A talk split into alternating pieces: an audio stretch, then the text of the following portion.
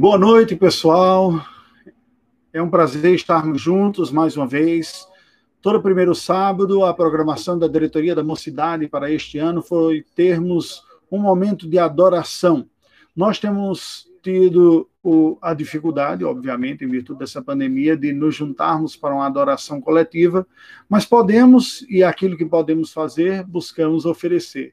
Oferecer para você uma oportunidade de receber uma instrução bíblica, um momento de edificação espiritual. Então, neste primeiro sábado, primeiro sábado de, de julho, estamos entrando agora já no segundo semestre, né? mais de 100 dias aí de, de pandemia, mas com uma, uma, oportunidade de termos uma instrução bíblica, um momento de edificação espiritual.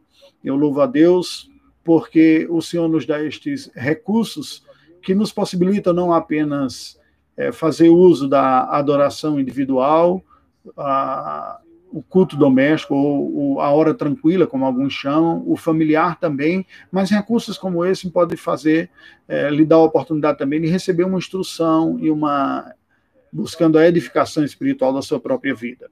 Nesta noite, eu lhe convido a refletirmos juntos, baseados na palavra de Deus, sobre a relação que há entre o amor e a lei. Normalmente nós podemos olhar para este assunto como sendo um tema praticamente irreconciliável.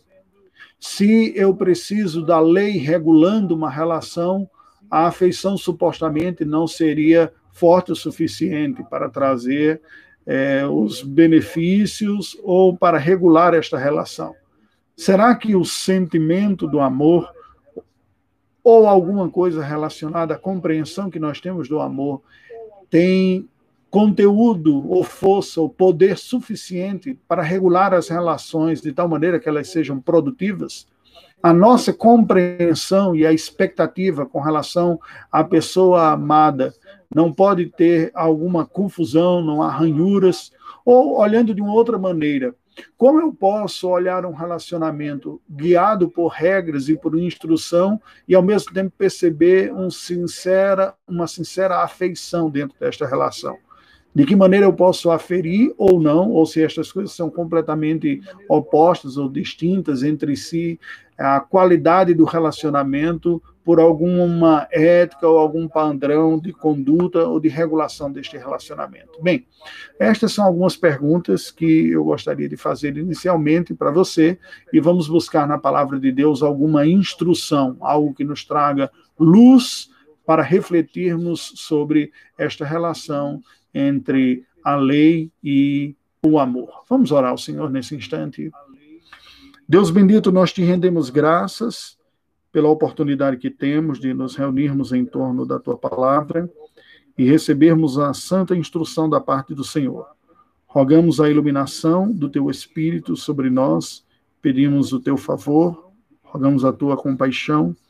Instrua-nos, ajude-nos a compreender este assunto e a sondarmos nosso próprio coração, vida e mente, para que sejamos guiados melhor por ti.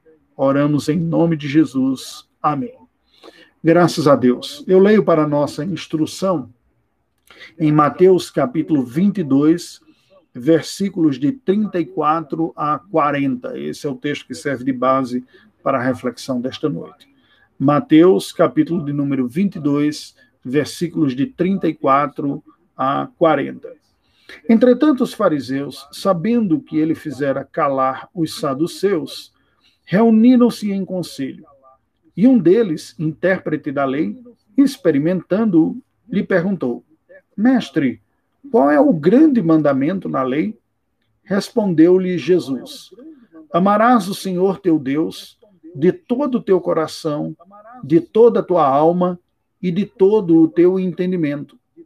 Este é o grande e primeiro mandamento. O segundo, semelhante a este, é: amarás o teu próximo como a ti mesmo. Destes dois mandamentos dependem toda a lei e os profetas. Graças a Deus. As palavras do nosso Senhor Jesus Cristo, sempre sábias, foram apresentadas em contextos os mais distintos possíveis. Nós percebemos que à medida que Cristo desenvolve o seu ministério, e não tem como ele esconder as virtudes que lhe eram inerentes. O Senhor Jesus, no seu estado de humilhação, não buscava para si glória e reconhecimento. Nós sabemos que o seu estado de humilhação consistiu na no cumprimento da sua missão, fazia parte do plano redentor de Deus para a humanidade, que Cristo experimentasse a humilhação, que veio desde a sua a encarnação, né, ele ser feito ser humano, como na condição de humano está sujeito à lei de Deus. E aqui é algo curioso, porque quando olhamos para Cristo, nós vemos Cristo como alguém que se sujeitou a toda a lei e a experimentou de forma plena e a cumpriu de maneira também plena e perfeita. Cristo experimentou não apenas os efeitos do pecado na, na sua condição humana, porque toda a raça humana estava sob o pecado, e, e aí digo, no seu corpo, né, limitações nas relações, no tempo, na o clima, nas relações humanas. Porém, Cristo não experimentou o pecado em si mesmo, a sua santidade divina santificou a sua natureza também, de tal maneira que ele não experimentou a corrupção. Mas isso não diminuiu em nada Cristo no seu sofrimento, nas suas lutas. É, quanto aos embates, quanto aos fatores externos, as tentações externas, como o próprio Satanás lhe tenta, as dores e decepções das relações humanas também, né? A, a, tristeza da dor quando ele chora, por exemplo, quando vê o seu amigo Lázaro morrer e sente a aflição próximo da sua morte, o que acaba fazendo um contraste muito grande com uma imagem de super-heróis quase que insensíveis e humanos e imunes aos sofrimentos e às dores da vida que algumas pessoas querem demonstrar uma super espiritualidade que impressiona os incautos, impressionam pessoas impressionáveis, pessoas com pouca instrução bíblica e também pouca sensibilidade é, humana, maturidade e com uma falta de senso de realidade muito grande também. Bem, aí nós vemos o nosso Senhor Jesus Cristo desenvolvendo o seu ministério, pregando a palavra de Deus, manifestando compaixão e amor para com o próximo, mostrando a vontade e a, e a graça do Senhor. Isso foi fazendo com que ele fosse crescentemente caindo na graça do povo, que percebia em Cristo há vários sinais que apontavam para ele ser o que de fato era e é reconhecido pela, pelo povo como um todo, é, como o Messias, aquele Salvador que viria da parte de Deus para redimir o povo de Deus. Então as pessoas foram crescentemente olhando, vendo a maneira generosa de Cristo, amorosa, firme também, como as suas palavras eram sempre sensatas, coerentes, num misto de simplicidade e profundidade, algo tão diferente dos profissionais e experts da religião. É? Então, Cristo falava com naturalidade, falava do que conhecia, falava do que sabia, falava do que confiava, falava do que experimentava. A autoridade de Cristo, obviamente, vinha da sua própria divindade, em primeiro lugar, não adivinha de uma suposta visão é, farisaica de que é a minha reputação que me dá a minha autoridade, até mesmo porque Cristo não estava muito preocupado com a sua reputação. Pelo contrário, Inúmeras vezes, não poucas, inúmeras vezes, o Senhor Jesus se meteu em situações que colocavam em xeque a sua reputação segundo os critérios moralistas da sociedade judaica do primeiro século. Quando Jesus acolhia roubadores, ladrões, prostitutas, se aproximava de leprosos, não era só dos aspectos sociais ou sociopolíticos e econômicos, mas também até cerimoniais. Né? O leproso era alguém que, se alguém entrasse em contato, uma pessoa que, se alguém entrasse em contato, ficava cerimonialmente impura, portanto, desqualificada para a participação do culto público. E o Senhor Jesus vai ao encontro destas pessoas, as encontra, ah, lhes manifesta misericórdia e graça. Então, nós chegamos aqui já nessa fase final do ministério do nosso Senhor Jesus Cristo, quando os líderes começam a fazer uma série de questões tentando pegar Jesus em alguma resposta duvidosa ou perigosa. Eram verdadeiras arapucas e perguntas. E aqui é muito curioso, porque essas estratégias elas continuam presentes na humanidade. Infelizmente, eu me lembro de algumas situações que eu mesmo fiz perguntas ardilosas por ter estar indignado ou um pouco decepcionado com algumas orientações e eu fiz com a falta de piedade para ver a pessoa a quem eu estava me dirigindo ficar numa situação difícil. Hoje eu me arrependo de ter feito isso no passado, porque sempre que nós fazemos isso, o fazemos baseado na, na carne, é uma atitude pecaminosa. Hoje, como pastor, já há 20 anos, quase, né, 19, há 19 anos, é, se somar o tempo ainda de seminarista e, e que falei há um, uns quase 25 anos aí falando, ministrando a palavra de Deus, não é tanto quanto outros, mas isso já me deu alguma experiência suficiente para também sentir do outro lado. Perceber situações em que perguntas e questões são levantadas não com o propósito da instrução e da edificação espiritual, mas como verdadeiras armadilhas para ver como nos saímos. Gente, não há nenhuma piedade nisso. Por isso que eu comecei falando que me arrependo das vezes que eu fiz. A motivação sempre é carnal. Embora quem o faça, muitas vezes faça por trás de um discurso de justificativa, que se justifique para o outro, não estou vendo se ele é seguro mesmo, para dar uma, opinião firme, para orientar bem o povo, sempre tem um discurso. Não sejamos inocentes. No seio da igreja ocorrem impiedades semelhantes afora também.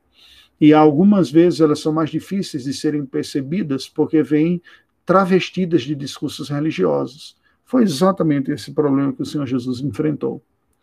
Aproximaram-se deles, primeiro, nos diz o versículo 23, alguns saduceus, que eram uma das mais importantes seitas judaicas, seitas não no sentido herético, no sentido de facção, podemos dizer denominações do judaísmo dos dias de Cristo, ou pelo menos ramos teológicos. Seriam semelhantes a algumas a denominações ou segmentações eh, teológicas dos dias de hoje. E eram mais céticos quanto às questões sobrenaturais.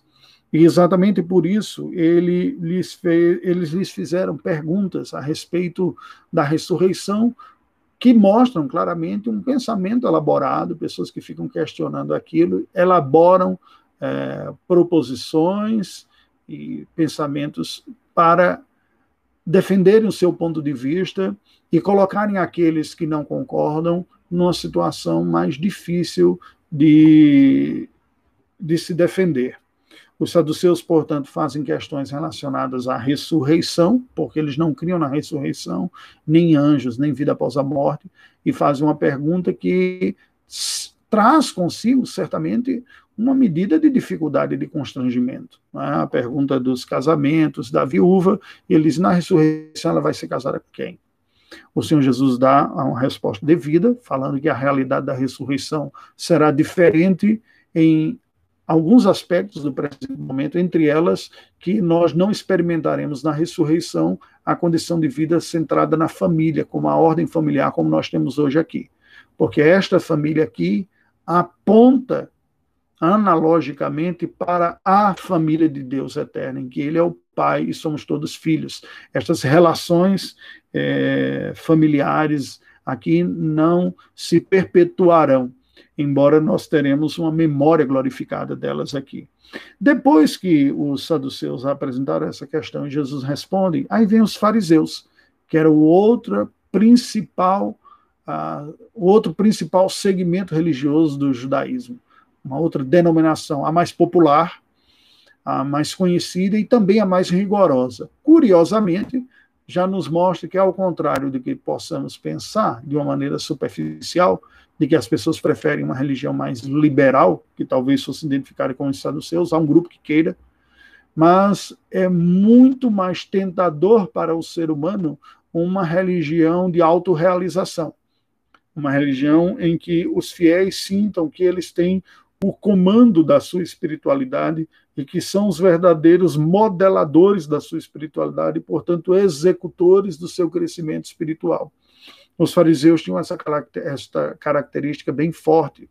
Toda a sua performance religiosa era altamente elaborada e exigente, e a sua própria religiosidade era bem performática. Isso, desde já, já nos dá uma dica de como nós devemos olhar para aqueles que olham a vida cristã muito mais pelo que ela externaliza, aparece e busca o reconhecimento do que com a piedade sincera e mais tranquila e leve, e sem querer impressionar os homens.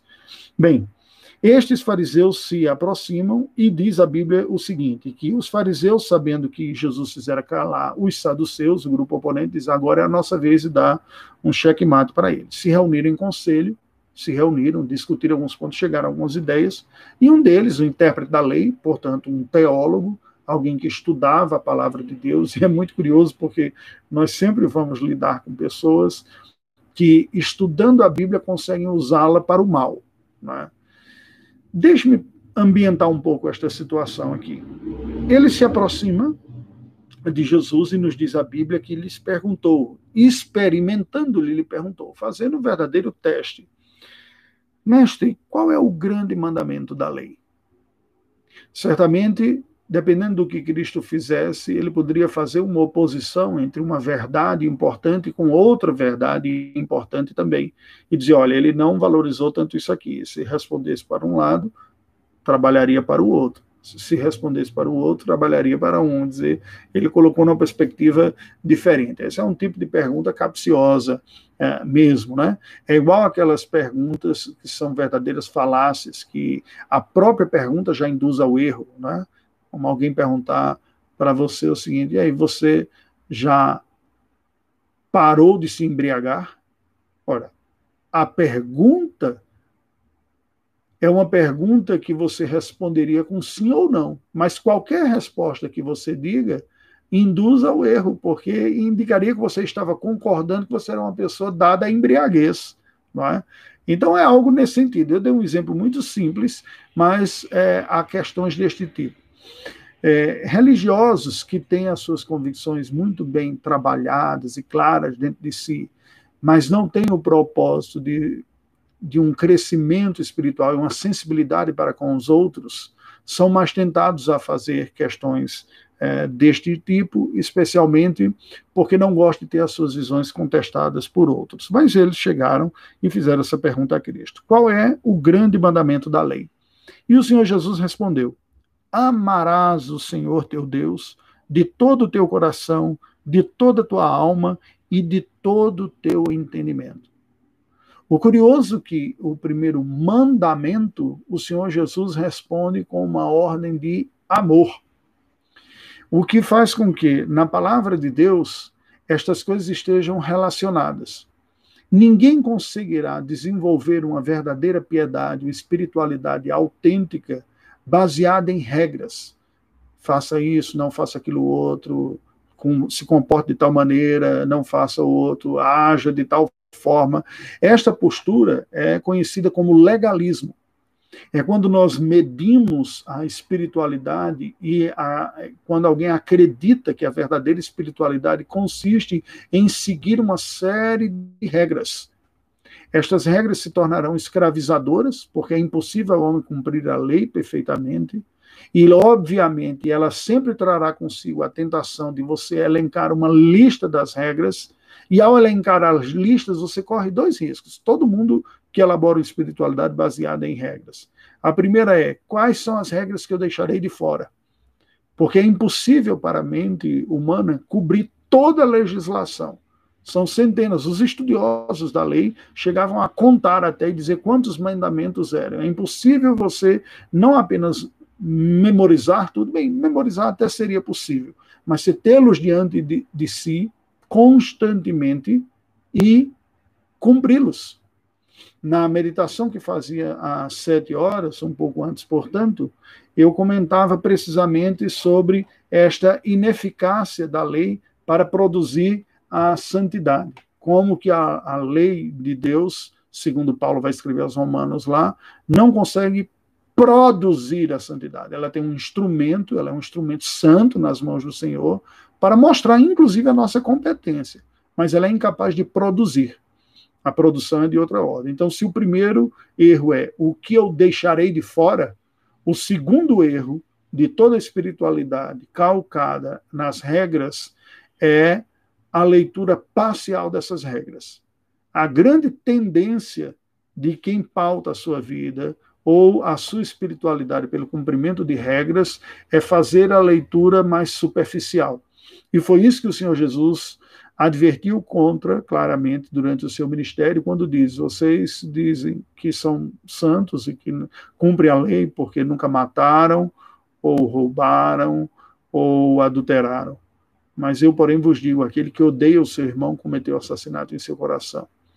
Quem cobiça a mulher cometeu adultério em seu coração. E aí Cristo está dizendo que a questão da lei não é simplesmente o ato em si. O que a lei faz ao proibir é mostrar ao homem que há uma corrupção dentro dele, que lhe leva a chegar ao fato de quebrar a lei em ação. Mas a quebra da lei começa na intenção. Então, as pessoas que se pautam pela lei tendem a se enganar por acreditarem que, por não cometerem as transgressões de certas leis, elas não cometeram os pecados contra os quais estas próprias leis denunciam. Então, esse é um ponto. Por outro lado, um desvio ah, perigoso, tanto quanto o legalismo, é o antinomismo. Antinomismo significa contrário à lei. Anti, de contrário, e nomismo de nomos, lei. Então são aquelas pessoas que dizem: ah, ninguém consegue cumprir a lei mesmo, não a lei, em Cristo e no Evangelho é a lei da graça, da liberdade, né? bem-aventurado aquele que não se condena no que faz, eu já não estou preso na lei, e as pessoas passam a viver uma vida licenciosa. Então, existe um antinomismo clássico de pessoas que realmente são liberais quanto às suas práticas morais e são, na verdade, seus próprios legisladores, e este é o grande problema, e existe o antinomismo subjetivo, que é a pessoa seguir as inclinações do seu próprio coração e suas racionalizações quanto à interpretação do que é certo ou errado. O que eu sinto, o que me dá prazer, o que eu entendo que deva ser, isto é a lei. Este mergulho numa espiritualidade subjetiva é muito perigosa. E não são poucas as pessoas que acabam incorrendo nisso. Nós temos um exemplo uh, prático disso quando ah, exercícios de orientação, de meditação espiritual na palavra de Deus são feitos sem um mínimo compromisso com a verdade revelada na palavra objetivamente, mas um compromisso interno com o seu próprio coração, o que eu senti que aquele texto diz. Isso tem sido uma realidade triste e crescente em nossos dias. Né? Quantas pessoas dizem, ah, eu li o texto e eu senti assim, e falou assim comigo, no meu coração, e quando você ouve o que a pessoa diz e olha para o texto bíblico, são coisas completamente distintas. Mas as pessoas não querem abrir mão de que os seus sentimentos e suas percepções são a verdadeira orientação para a sua vida. Contudo, como cristãos, estas pessoas não podem simplesmente admitir que estão seguindo seu próprio coração então, a grande tentação é acreditar que o que eu sinto, o que me causa afeição, é Deus falando comigo pelo Espírito Santo, inclusive através de um texto bíblico.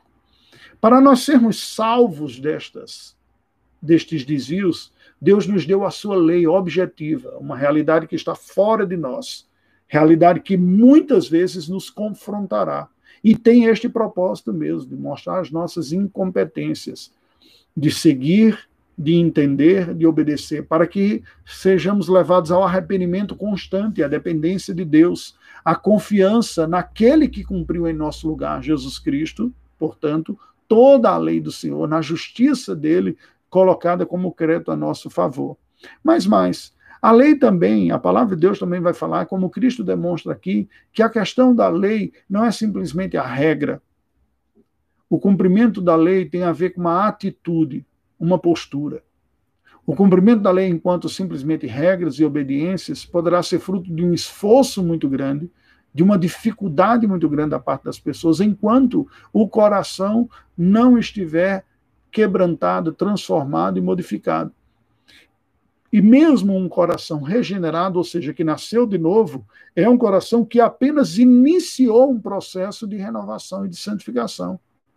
Encontraremos ainda presente em nosso coração, ainda que regenerado, forças contrárias e forças resistentes à pureza e à santidade. Por isso que necessitamos sempre, dioturnamente, todos os dias, do poder do Espírito Santo para nos confrontar, para também nos levar ao arrependimento, nos levar à satisfação em Cristo, à conformação a Cristo, à rendição a Cristo. E esta não é uma novidade da nova aliança. Desde os dias da antiga aliança, nós vemos os profetas falarem da importância da mudança do coração. Quando eles dizem: Dar-vos-ei um coração novo, tirarei de vós o coração de pedra, vos darei um coração de carne, porei os mandamentos no seu coração e vocês me seguirão. Rasgai o vosso coração e não a vossa veste. Os profetas falando. Sim, Ana, é, é uma luta constante. Mas também a beleza que o Evangelho nos apresenta é que nós temos uma presença graciosa constante, que é a presença de Cristo.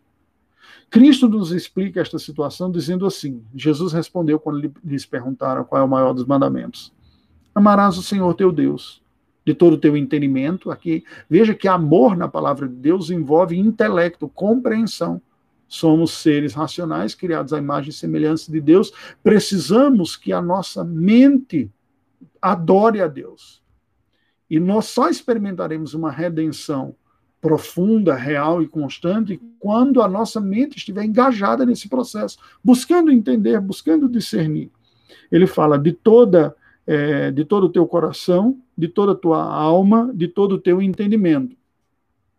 Há, na verdade, termos paralelos aqui, sinônimos né, da palavra de Deus. Coração, desde o hebraico, leve, tinha a ideia dessas três dimensões, de intelecto, afeição e volição, e tomada de decisão. A alma é precisamente a fonte é, da, nossa, da nossa existência quanto, enquanto imagem e semelhança de Deus. Então, a alma é o nosso lado transcendental, não material, ou o lado espiritual aqui. E o entendimento, essas três. Aí Cristo resume e diz: Este é o grande primeiro mandamento. Porque sem a restauração do primeiro e do grande, do soberano e prioritário amor a Deus, ruirá completamente qualquer tentativa efetiva de cumprimento da lei. Como bem dizem alguns teólogos, o Paul Tripp entre eles, e eu concordo plenamente, nenhuma relação horizontal será restaurada sem que prioritariamente se restaure a relação vertical. Em outras palavras, nenhuma relação entre os homens será renovada, restaurada, realmente santificada, redimida, se primeiro não for restaurada a relação vertical do homem com Deus, do ser humano com Deus. Nós precisamos primeiro, por isso que os mandamentos começam pelo amor a Deus, e Cristo resume e diz: o segundo semelhante a este é amarás o teu próximo como a ti mesmo. E por que Cristo fala isso? Ao contrário da inversão que algumas mensagens psicológicas têm feito recentemente, o ponto de partida natural é que todo ser humano já se ama. E com isso eu nem estou dizendo que a pessoa tem uma elevada autoestima, não estou dizendo que ela, com isso, se amar significa dizer que a pessoa se considera é, é autoconfiante, acredita nas suas qualidades. Não. Isso é uma interpretação mais recente do que seria amor próprio. Quando a Bíblia diz amará o teu próximo como a ti mesmo, ele está partindo do ponto que, por causa do pecado, nós somos alienados tanto de Deus quanto do próximo. Também fomos alienados de nós mesmos, mas alienados no sentido de que já não nos percebemos devidamente. Mas o sentimento de autoproteção passou a ser dominante. O sentimento de uh, egocentrismo, ou seja, eu estou no centro da minha realidade, e até mesmo egonomia. Né? O meu eu é que dita a regra da minha vida. É o padrão de todos nós. Em um certo sentido, até quando nós nos tornamos cristãos, nós continuamos neste fluxo. Mas a questão é que, como cristãos, dizemos: eu não sou a medida não sou eu que dou o padrão do que é certo, o que é errado, quem governa a minha vida. Mas eu, livremente constrangido, no bom sentido, pelo amor de Deus e pelo Espírito Santo, me entrego à direção de um outro. E neste sentido não é uma violação, mas eu aceito como regra para a minha vida a regra de um outro, de Deus, do seu filho Jesus Cristo. Eu me rendo na minha vida porque reconheço a presença e a importância da presença e do poder de um outro a me transformar, o Espírito Santo de Deus. E nesse sentido, continua sendo orientado pelo ego, mas um ego que se rende e que diz: eu existo, eu penso, eu tenho desejos e vontades, mas tudo isso eu submeto a um senhorio de um outro sobre mim. Então as minhas regras passam a ser as suas regras, Senhor. O que eu quero para a minha vida passa a ser o que tu planejaste para a minha vida. Embora não seja tão simples assim, mas conscientemente este é o caminho cristão. Então, quando a Bíblia diz que nós devemos amar o próximo como a nós mesmos, depois de dizer que devemos amar a Deus acima de todas as coisas, se está se partindo do ponto de que o homem tem este amor inato por si. Mas veja, este amor ele, ele aparece de uma maneira distorcida. Mesmo aquelas pessoas que se valorizam um pouco, e nesse sentido se subvalorizam, ah, o sentimento de negligência, de inferioridade, ainda é profundamente egocêntrico. É quando se chega no meio de um ambiente e se percebe inferior contra a, os outros. Eu não conheço tanto quanto os outros, eu não sou tão belo, tão belo quanto os outros, eu não tenho tal qualidade como aquele outro tem. E isso me esmaga por quê? Porque eu gostaria de ter. eu gostaria de estar nesse nível, ou quem sabe, preferencialmente, até melhor. Então, assim, esse amor próprio existe. E o Senhor Jesus vai dizer: ame. O cumprimento da lei, portanto, não está na, no conta-gotas do quanto se obedece certos aspectos da lei ou não, quais regras seriam essas, estas para se ler, para se obedecer ou para não se obedecer, mas, acima de tudo, tem a ver com um envolvimento de valoração, que é mais amplo. O amor a Deus vai se manifestar em três vias: prazer ou satisfação, confiança, sentimento de segurança, ou temor, profundo respeito. Essas três faces compõem a relação do fiel com a divindade a qual ele é devoto em quaisquer religiões do mundo. Toda a relação de um fiel para com a sua divindade passa pelas relações de prazer, confiança ou temor. Eles marcam o amor. Com relação a Deus não é diferente e são o conjunto dessas três ações que marcam a verdadeira piedade. Quando eu encontro um prazer em Deus acima de todos os outros prazeres, quando eu encontro em Deus a confiança do meu coração acima de quaisquer outras confianças que eu tenho, quando eu tenho para com Deus um temor acima de quaisquer outros temores por reconhecer o poder dele acima de todos os outros poderes, eu cumpro a lei. Eu adoro, eu descanso, eu tenho fé, eu tenho prazer, eu tenho gratidão, e assim eu cumpro toda a lei. E aí eu sirvo ao Senhor de todo o coração. E aí veja que parece que a ordem se inverte, porque ao amar a Deus de todo o coração, ao ter prazer em Deus acima de tudo, ao confiar no Senhor acima de tudo, ao temê-lo acima de tudo, cumprir os pontos da lei serão absolutamente consequências naturais desse efeito. Agora, quando outros sentimentos, ou outros personagens, pessoas ou circunstâncias ocupam este lugar de primazia em qualquer um, em quaisquer uma destas vias faladas aqui, quer seja do prazer, da confiança, do temor, aí nós estamos lidando com o nosso ídolo. E todos nós lutamos contra ele. Não se trata daqueles ídolos antigos, em alguns casos sim, estereotipados de estatuetas, mas quaisquer pessoas, circunstâncias, situações que geram em nosso coração maior prazer, maior confiança, ou maior temor do que Deus. Isto é tão verdadeiro que João termina a sua primeira carta dizendo: Filhinhos, guardai-vos dos ídolos. Guardai-vos dos ídolos. Cristãos, filhinhos. Não se trata daquela afirmação superficial de olhar para a idolatria como um problema tão somente do ímpio, incrédulo, não nascido de novo. Como disse o reformador João Calvino, o coração humano é uma fábrica de ídolos. Até nós morrermos, nós lutaremos com pessoas, circunstâncias, situações ou objetos ou idealizações que concorrerão para sentar no trono do nosso coração, como objeto de maior prazer da nossa parte, como situação, objeto de maior confiança da nossa parte, ou circunstância, situação de maior temor da nossa parte também.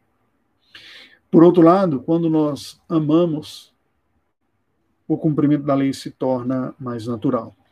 Veja que a segunda parte da lei, os seis últimos mandamentos que regulam a relação horizontal, Paulo explica bem isso quando, quando escreve aos Romanos, capítulo 13, versículos de 8 a 10. A ninguém fiqueis devendo coisa alguma, exceto o amor com que vos ameis uns aos outros.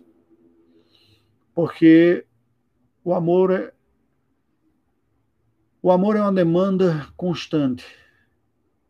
Ele diz: não, não fique devendo nada, devendo o cumprimento de uma, de uma promessa, devendo uma dívida, né, devendo um pagamento. Ele diz: exceto o amor. Pois quem ama o próximo tem cumprido a lei. Pois isto, não adulterarás, não matarás, não furtarás, não cobiçarás.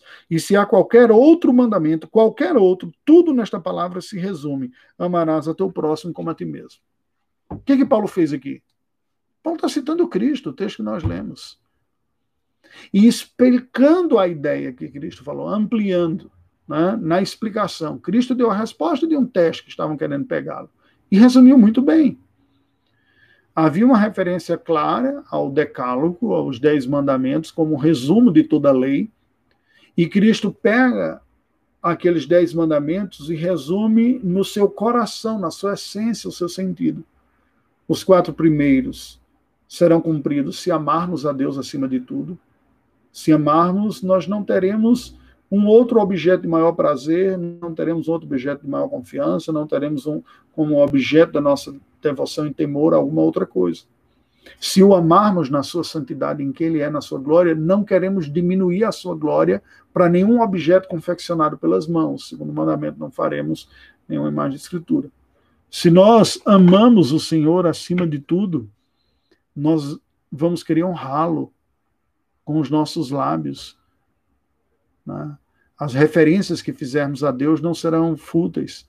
Se nós amamos ao Senhor, nós vamos preservar, desfrutar e cultivar o Shabá, o dia do descanso, para adoração, para o culto, e não nos lançarmos numa ganância desenfreada de trabalhar sem parar, ou numa preguiça estendida de fazermos do domingo uma extensão do sábado como dia de, de descanso ou um período de férias. Nós faremos isso. Mas se nós amarmos ao próximo, e agora se volta para, para o horizontal, não cometeremos as falhas que nos são apontadas. Nós honraremos o nosso pai e a nossa mãe. Se o amamos, a honra virá. Se amamos o nosso pai e a nossa mãe, nós os honraremos com a nossa vida, com os nossos lábios. Se nós amamos o nosso próximo, não intentaremos contra a sua vida nem desejaremos isso, o assassinato cometido no coração. Se nós amamos o nosso próximo, a pessoa da nossa aliança, nós não o trairemos, não contrairemos relação fora. Quando se faz isso, é porque se abrigou no coração o desejo de buscar uma satisfação fora do compromisso da aliança, demonstrando com isso uma falta de amor ao outro, mas o amor a si próprio acima do que o amor ao outro, na inversão. Se amamos o nosso próximo, nós vamos respeitar e até nos alegrar com o que é dele, com a sua propriedade. Não vamos furtar. Se alguém furta, e quando furta, é o fruto de amor próprio. Quando se acha no direito de trazer para si algo que não era seu de direito, ainda que isso traga um prejuízo para aquele a quem é de direito. O furto pode ser pessoal ou institucional né, é, do mercado, de uma transação bancária pela internet ou simplesmente um, um roubo tradicional, digamos assim. Se se ama o próximo, nós vamos proteger a sua imagem pública. não levantaremos falso testemunho, não teremos nenhum prazer em ver a imagem de um próximo sendo degradada publicamente por fatos reais ou por fake news.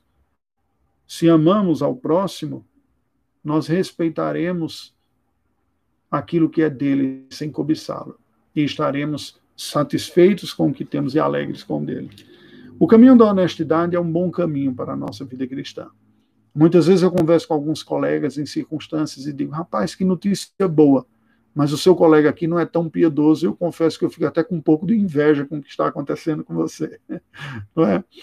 Certamente, é, nós podemos nos ver também motivados quando algo bom ocorre com alguém, como uma espécie de estímulo né, para o desenvolvimento. Alguns estudiosos fizeram uma distinção entre ambição e inveja.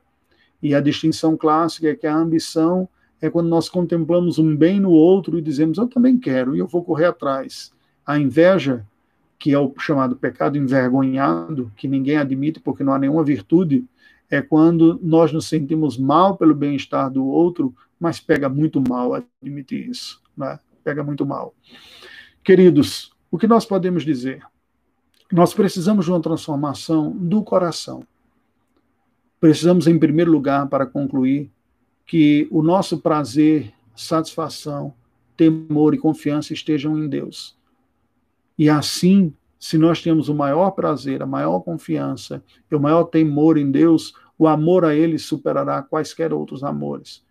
E isso é o que nos salvará de cometermos pecado contra Deus e contra o próximo. Nós nunca conseguiremos nessa vida este amor pleno ou maduro. E por isso continuamos pecando. Porque cada pecado é, a seu tempo, a seu modo, na sua circunstância, uma traição, um adultério contra o Senhor. É quando nós acreditamos que alguma coisa, alguma circunstância, alguma situação, alguma pessoa nos oferecerá mais do que Deus tem para nos oferecer. Mesmo quando Deus diz que aquilo não é bom. E ele tem um poder tão grande, o pecado, que cega aqueles que caem na tentação. A semelhança da figura mitológica da sereia, cujo canto era tão belo que enfeitiçava os navegadores que passavam perto delas, ao ponto de eles não conseguirem mais usar a sua sobriedade se lançavam contra as rochas e eram mortos e devorados por esses seres mitológicos.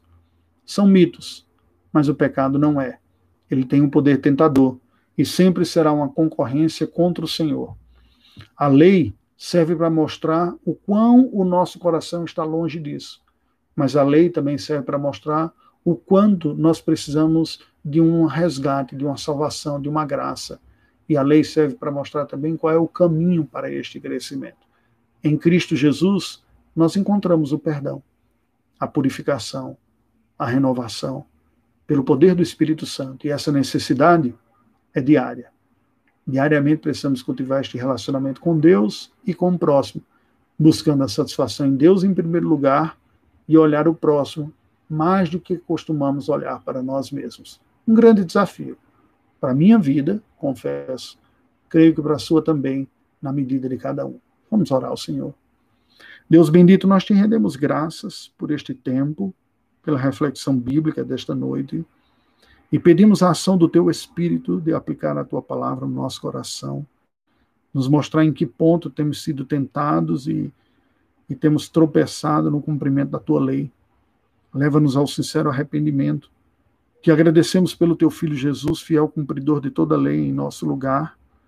Pedimos que o Senhor nos conduza pela fé constante e em constante dependência dele. Rogamos a graça do teu Espírito a trabalhar em nossa vida. Em nome de Jesus. Amém. Queridos, foi um prazer, como eu falei, todo primeiro sábado nós temos esse encontro de juventude, né, que seria da juventude aqui, com a reflexão bíblica. Ah, no domingo, pela manhã, às nove horas, nós teremos mais uma reflexão bíblica. Eu peço a compreensão daqueles que ontem começaram a acompanhar e caiu a conexão, não consegui restaurar. Eu tenho tentado fazer uma dupla transmissão na sexta-feira, vou procurar resolver esta questão. Né? Todos os dias, às sete horas da noite, uma breve reflexão de sete minutos também. E enquanto Deus nos der a graça de termos a oportunidade de estarmos juntos assim, procurarei fazer. Prazer tê-los. Até breve. Deus nos abençoe. Curtam o final do final de semana e tenha um bom domingo abençoado por Deus.